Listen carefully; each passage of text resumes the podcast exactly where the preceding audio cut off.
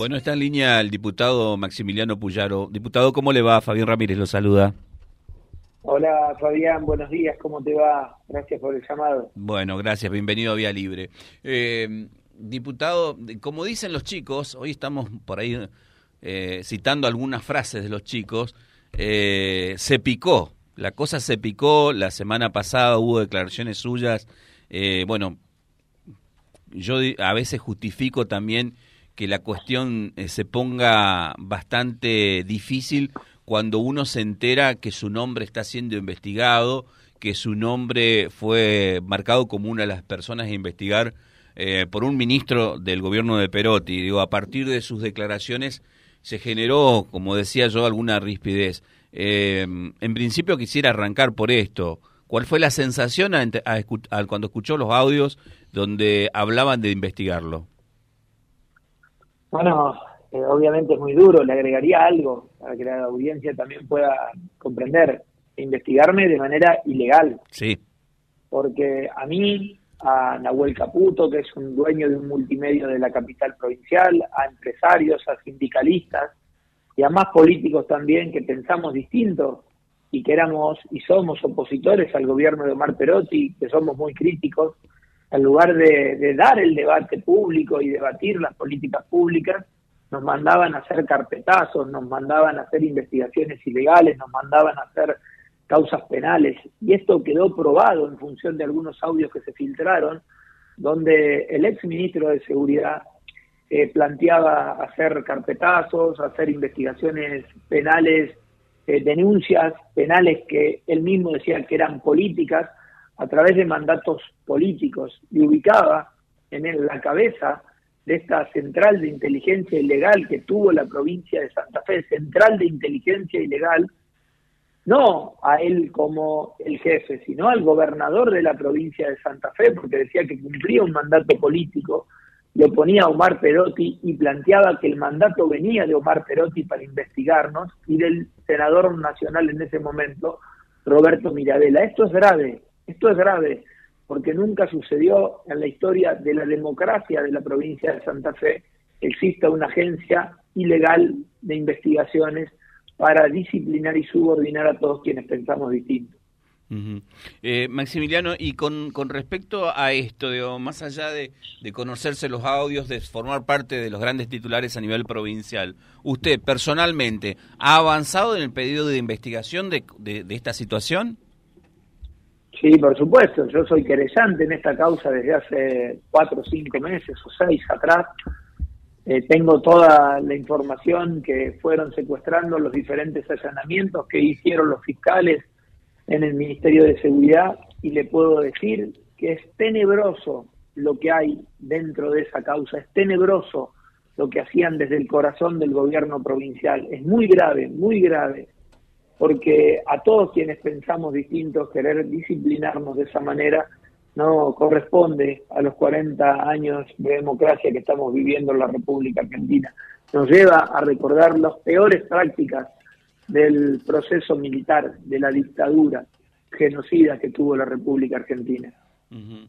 Eh, Maximiliano, y eh, a ver, un hombre que fue ministro de Seguridad de la provincia, hasta puede sonar eh, como eh, desfachatada mi pregunta. ¿Sintió miedo en algún momento?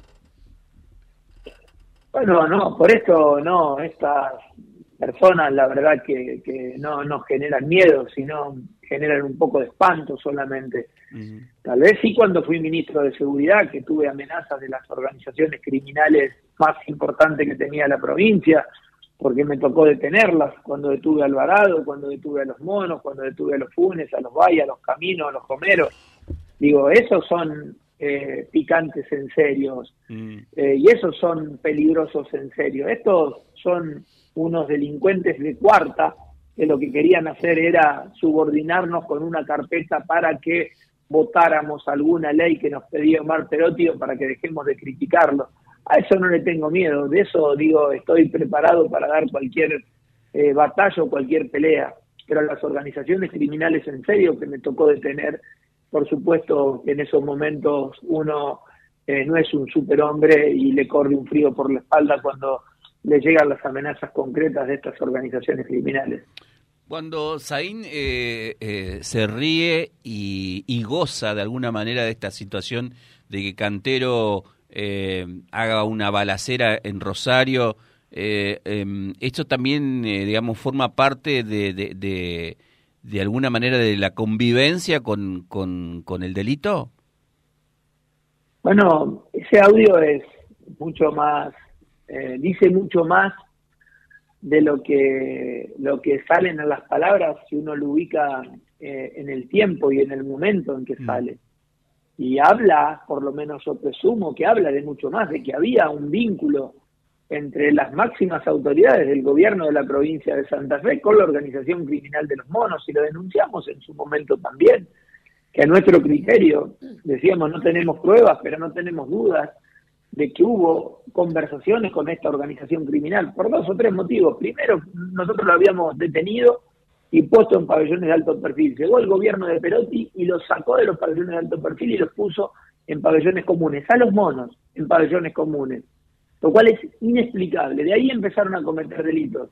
Durante 28 meses el gobierno de Perotti no los persiguió en ningún momento, no metió preso un solo mono durante 28 meses en la provincia de Santa Fe. No los investigó, no los persiguió y le dio condiciones de, detención diferenciales para que puedan estar en pabellones comunes. Nosotros presumíamos que había un pacto con el delito, no sabemos por qué, pero cuando vemos la familiaridad de los audios de Saín, cómo habla de ellos y que van a salir a tirotear en un momento determinado, cuando hubo tiroteos sobre la ciudad de Rosario, las dudas sin pruebas que tenía en su momento, eh, parecen que todo eh, se cae como una torre de dominó y todo termina cerrando. Lo que sucede hoy en Rosario es responsabilidad del gobierno de Omar Perotti por el vínculo claramente que presumo que tuvo con estas organizaciones criminales. Eh, la verdad que muy, muchas veces uno es crítico de frases armadas, ¿no? De, de que forman parte de grandes anuncios, ¿no? Como lo dijo Perotti en algún momento y después quedó preso de sus palabras cuando anunció paz y orden. Finalmente hoy es una provincia con muchas dificultades desde la inseguridad, diputado. Sí, mire, yo le voy a dar datos estadísticos porque en esto la seguridad la única forma de discutirla en serio es con datos estadísticos.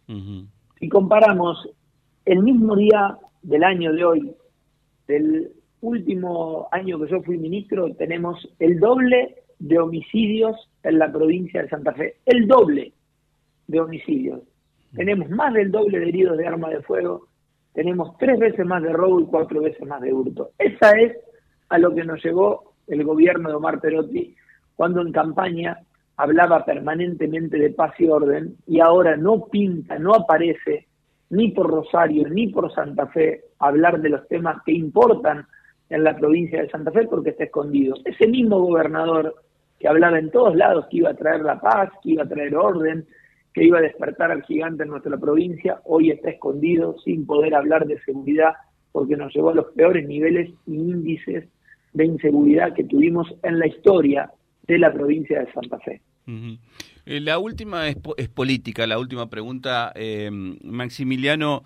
Eh, ¿En el horizonte político está algún acuerdo a firmar en materia de este famoso Frente de Frente? Le hemos ido cambiando nombre, algunos le dicen el Gran Frente. Digamos, ¿hay, hay alguna fecha fija ya establecida para que los partidos políticos eh, que, que, integrarían ese Frente de Frente se sienten en una mesa y firmen ese acuerdo o todavía no hay nada?